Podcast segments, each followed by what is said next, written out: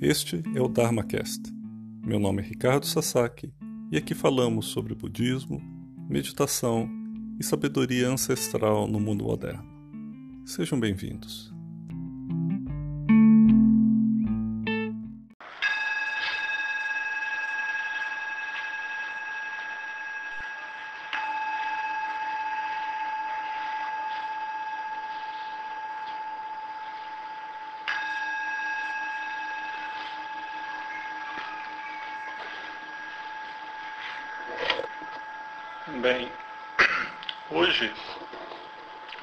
Começamos uma série de quatro palestras. E essas palestras vão ser vão tocar em alguns pontos da prática, da prática não estritamente de meditação, mas uma prática de maior consciência na vida. Ela, esses nossos quatro encontros no domingo, eles vão tomar como base uh, alguns ensinamentos de um querido professor meu, um professor americano-japonês, e que eu tive a honra de conhecer e passar um tempo. De forma que essas aulas vão ser um pouco tocando alguns desses temas Uh, não é uma coisa exatamente organizada, mas mais no sentido de estimular alguma atenção, alguma consideração, alguma reflexão que nós possamos usar nas nossas vidas. Então o tema de hoje será introspecção.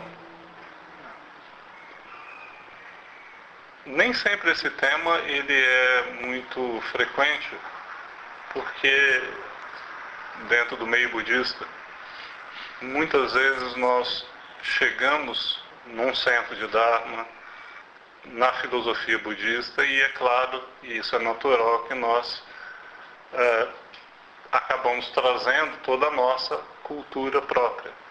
Então, nós aqui, enquanto ocidentais e brasileiros, nós também trazemos essa cultura uh, ocidental e brasileira. E a nossa cultura, de um, de um modo geral, é muito pouco introspectiva. Nós, uh, desde crianças, somos educados que todo todo o seu sentido de identidade e de valor ele, ele depende da nossa realização exterior. Tá? Então a nossa sociedade é uma sociedade que é dirigida à ação, à atividade, à realização. E as próprias pessoas são educadas de que é isso que te dá a medida do seu valor. Então, introspecção é, de um modo geral, uma técnica ou uma atitude que é muito pouco estimulada.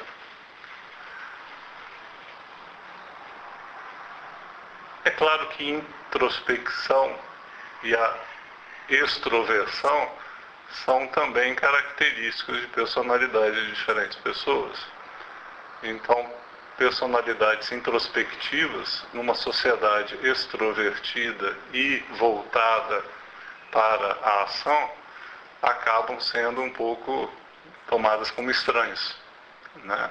ou deprimidos, ou isolacionistas, ou coisas do tipo.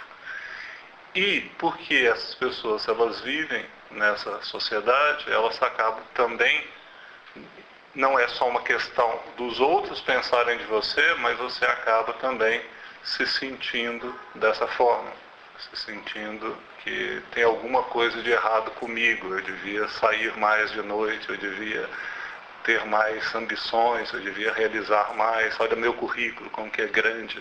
Né?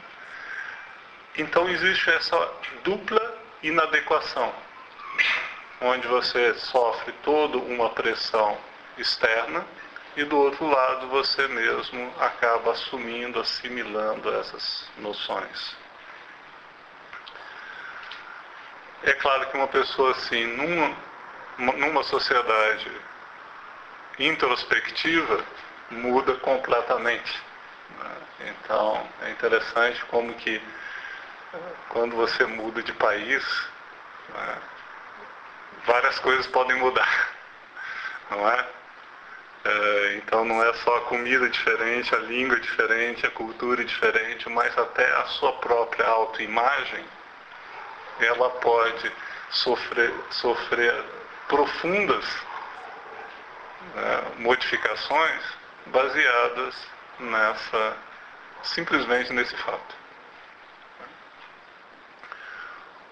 O budismo, em, em termos gerais, ele favorece muito a introspecção. Então, por que, que é importante a introspecção? E isso que é importante a gente perceber. Qual que é o valor, principalmente para nós que vivemos numa sociedade voltada para fora, voltada para a ação. Então, qual é a importância da introspecção, ou da contemplação, uma atitude mais contemplativa em relação à vida. Uma das características imediatas da introspecção é que, você, que só através de uma atitude introspectiva que você pode realmente se conectar com a verdade. Né? Que verdade? não aquela verdade absoluta, inatingível. Primeiro, a verdade de nós mesmos. A menos que nós sejamos capazes de olhar para nós mesmos, olhar para esse corpo, olhar para essa mente, olhar para sentimentos e sensações, você realmente não vai conhecer nada de você. Então, o primeiro valor dessa introspecção é que você esteja atento, que, que você tenha os espaços, que você tenha as oportunidades, que você cria as oportunidades para olhar para você mesmo, olhar para dentro. Olhar também as suas motivações, né? o que faz com que você haja quais são as motivações por trás dos seus pensamentos, das suas palavras, das suas ações.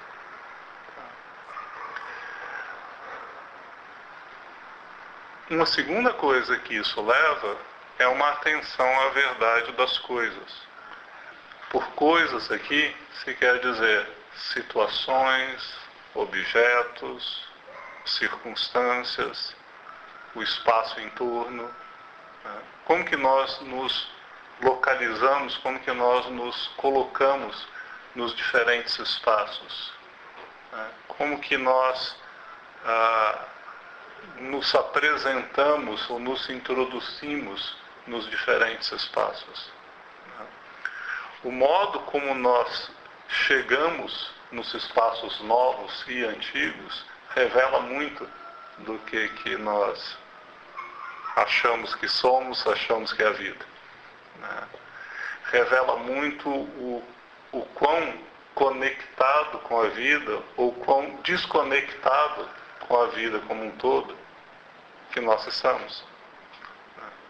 Então, essa consciência da, da, nossa, da nossa presença física, a consciência da nossa, do nosso papel nessa rede espacial é importante. Então é uma questão de localização do corpo, é uma questão de localização espacial. Vejo que isso também é uma coisa que raramente é falado na nossa cultura. Né?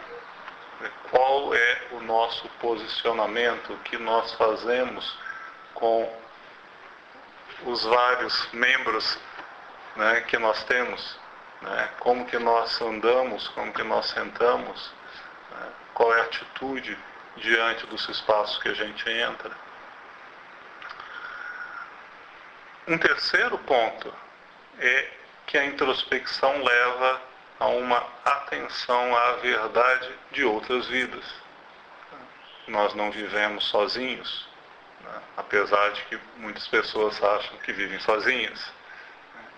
E quando as pessoas começam a achar que elas vivem sozinhas, então, apesar disso, existir uma sociedade extrovertida.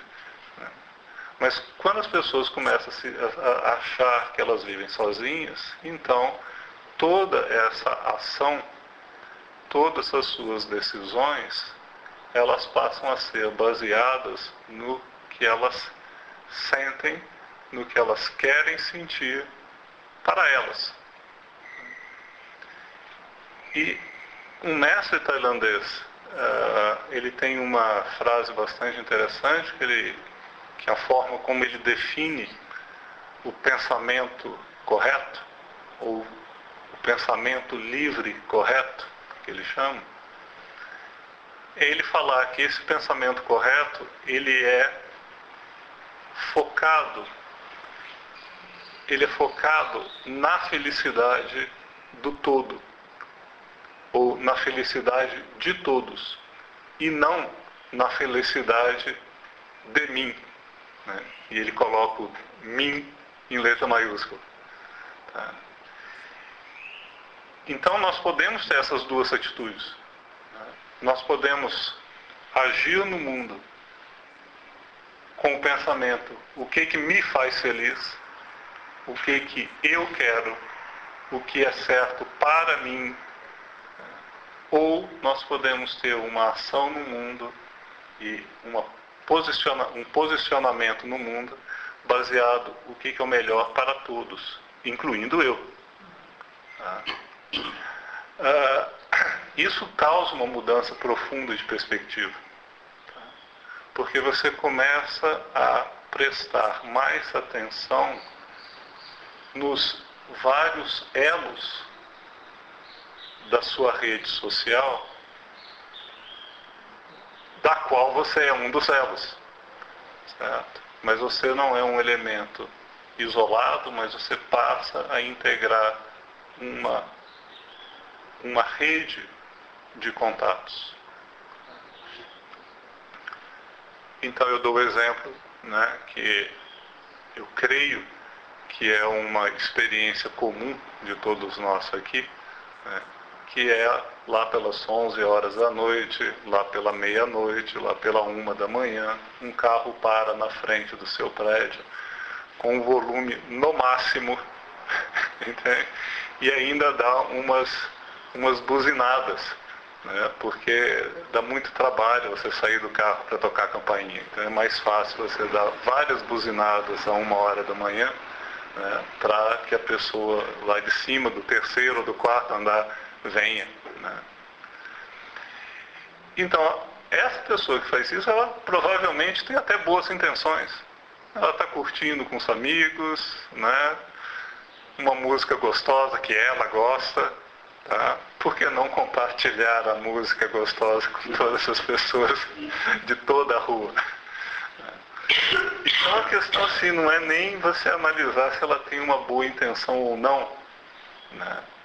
Mas quando a gente começa a perceber o que, que, o que, que é um pensamento, que é um pensamento relacionado, um pensamento consciente, você percebe que isso não é exatamente uma boa intenção. Né? e que quando você começa a pensar em termos mais globais, você não, não vive sozinho. Tá? Então não é uma questão só de o que, que você o que, que você gosta e o que, que você sente prazer, tá? mas o, como todos né, podem fazer, gostarem, sentir prazer né, e estarem bem uns com os outros. Então, esse valor da introspecção, ele, ele chama a nossa atenção para a nossa cadeia social. É, ela chama a nossa atenção para cuidar de detalhes. Como, como que você pode ser o menos disruptor possível? Né? Como que você pode afetar positivamente e não negativamente na, em, toda, em toda aquela rede. Tá?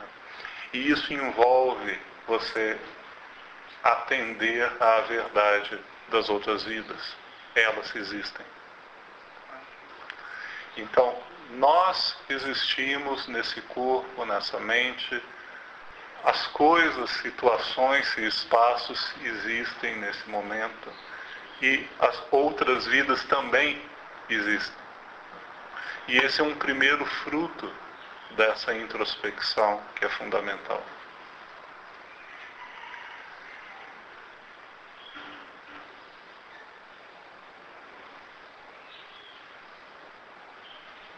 Quando nós percebemos essa, essa importância de, em primeiro lugar, olhar para nós mesmos, uma das coisas que nós podemos perceber né, é que existem aspectos positivos e negativos. Por exemplo, aquele rapaz do carro, ele talvez perceba que, apesar da boa intenção de espalhar a, o heavy metal para, para, para a rua dele, né? e que isso é um, é um, é um grande prazer e que todos os amigos do, do, que estão dentro do carro também sejam, estejam contentes, ele pode perceber que tem outras pessoas que não estão contentes de serem acordadas a uma da manhã com isso. Então, ele começa a, a notar a pureza das intenções. Tá? Ele começa a perceber que intenções elas vêm acompanhadas de outros fatores. Fatores de atenção, de consciência, de cuidado, de consideração pelo outro. Tá? Então ele se torna mais prudente. Né? E a prudência, né, que era uma das grandes virtudes do passado, e que hoje, não sei, pessoas abaixo de 25 talvez nem qual, o que significa essa palavra tá? porque raramente você escuta sobre isso. Tá? E a prudência era uma, uma, uma das grandes virtudes. Tá?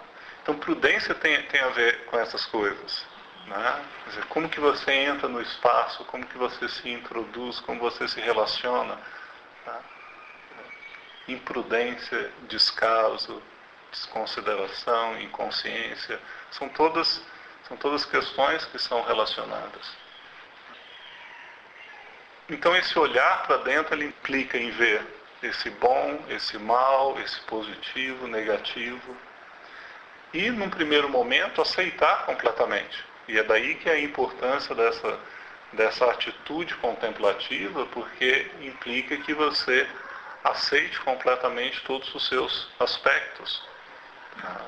Se você começa com o julgamento, ah, isso não é bom e eu não, o próximo passo vai ser isso eu não tenho, certo?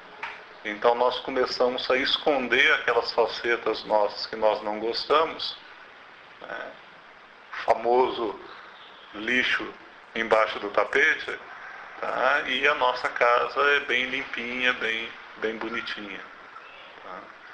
Então a, a, atitude contemplativa é no sentido de você entrar na casa e levantar os tapetes né? e reconhecer que existe uma atitude que durante alguns tempos você tem feito no sentido de esconder os dois lados seus. Agora, não pode parar por aí. Né? Não basta você reconhecer e estar totalmente aberto e aceitar o momento, né? que se transforma no mas eu sou assim mesmo. né? Me aceitem do jeito que eu sou, né? que é a famosa frase. Né? Fazer o quê? Né? Eu sou assim, né? Fique comigo ou deixe. Né? Então não basta você simplesmente levantar os tapetes, reconhecer que tem aspectos pouco favoráveis, pouco agradáveis à sua personalidade. Né? Não é uma questão de você então agora deixar a sua casa totalmente bagunçada em todos os aspectos e falar assim, só assim que eu sou. Tá? Então, o segundo momento da atitude contemplativa é pouco a pouco ir cuidando desses desses aspectos.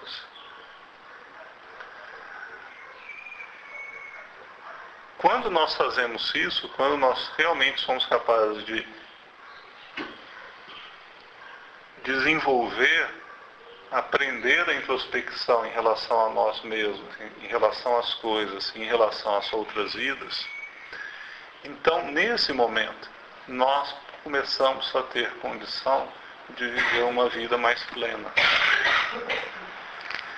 E essa vida plena é, no final das contas, o objetivo do, desse caminho.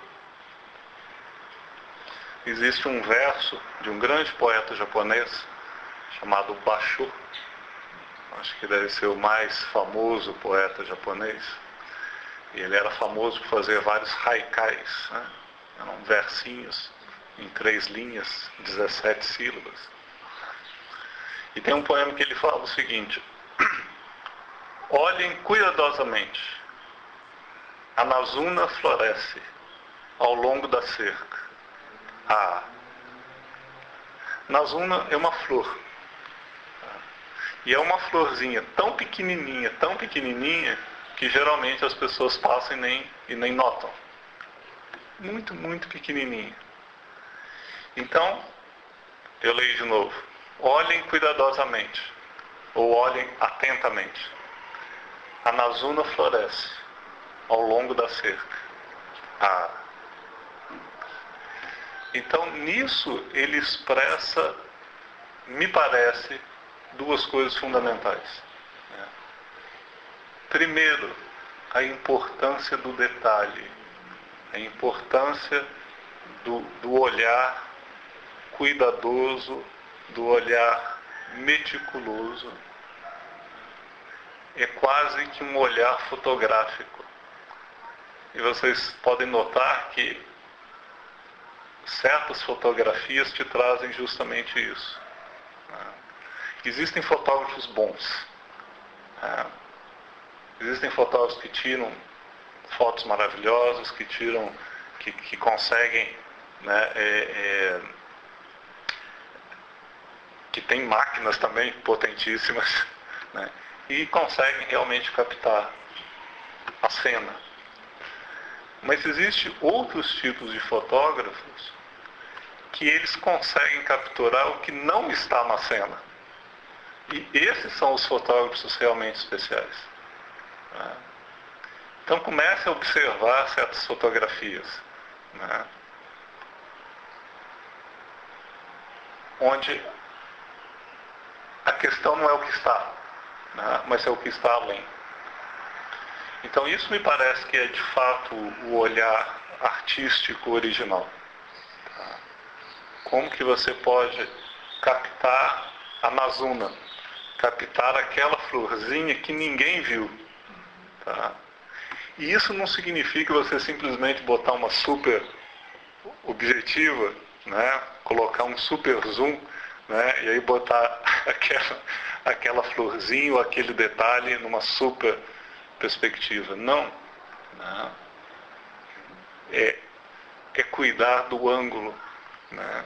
cuidar daquele, daquele espaço não dito que aquele que olha para a fotografia ele sente algo como se ele estivesse lá, naquele ângulo. Então, a primeira coisa que ele, que ele coloca nesse verso, me parece, é essa atenção ao detalhe. Né? Como que nós podemos olhar para os detalhes da nossa vida? Né? O que, que nós não estamos olhando? Né? Onde estão as nazunas? Né? Onde estão as belezas escondidas, por exemplo? Né? E onde que estão também os, os muros né? que tapam a Amazônia? Uma outra coisa que, que esse verso é, me evoca, além desse cuidados, cuidados dos pequenos detalhes das coisas, e que é uma, é uma coisa que esse professor incentiva, que é baixou, ele conseguiu perceber que apesar dela ser pequena, de apesar de todos acharem que aquilo é insignificante, ainda assim ela floresce ao longo da cerca. E quando ela o faz, ela o faz 100%. Ela não, ela não esconde, né? ela não, ela não obscurece, ela não, ela não retém nada. Né? Então ela, ela não se importa tá? com a sua aparente pequenez. E aí então ela floresce 100%. E só o olhar de Bachô consegue perceber isso. Só o olhar contemplativo, introspectivo, consegue perceber esse 100% de dedicação e admirar-se com isso. Então, uma última vez, olhem cuidadosamente, a Nazuna floresce ao longo da cerca. A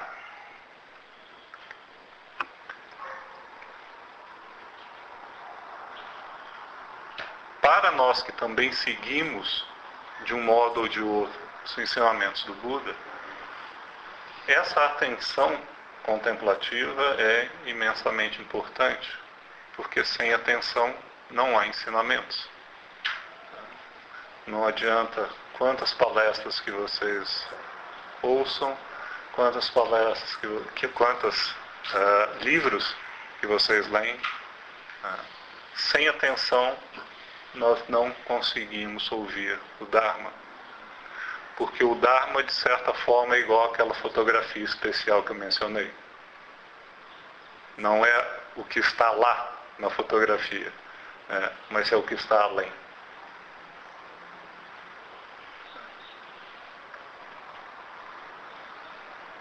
Só palavras e só objetos não, não nos ajudam.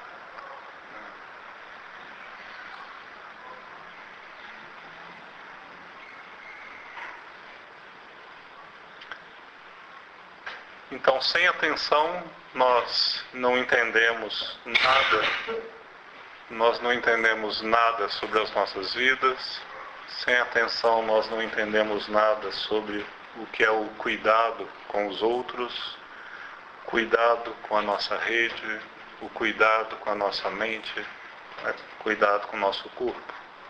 E isso é uma coisa que a introspecção traz.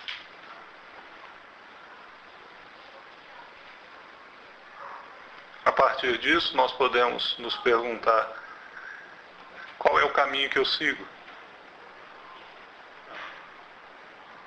Isso não tem nada a ver com budismo, ou com religião, ou com filosofia. Qual é o caminho que você segue na sua vida? Quais são os princípios que você acredita?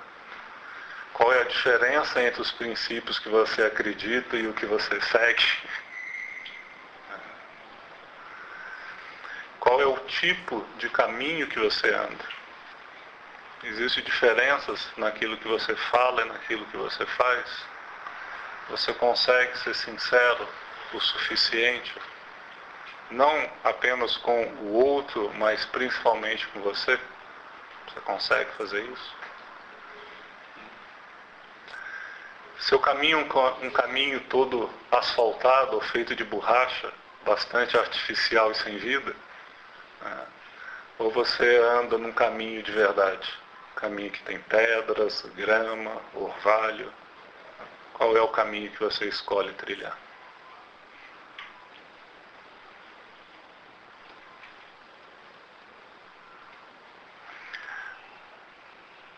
Quando nós voltamos ou aprendemos ou retomamos uma vida contemplativa, nós novamente temos essa oportunidade oportunidade de encontrar ou reencontrar o ritmo da vida, andar passo a passo e ser o que somos.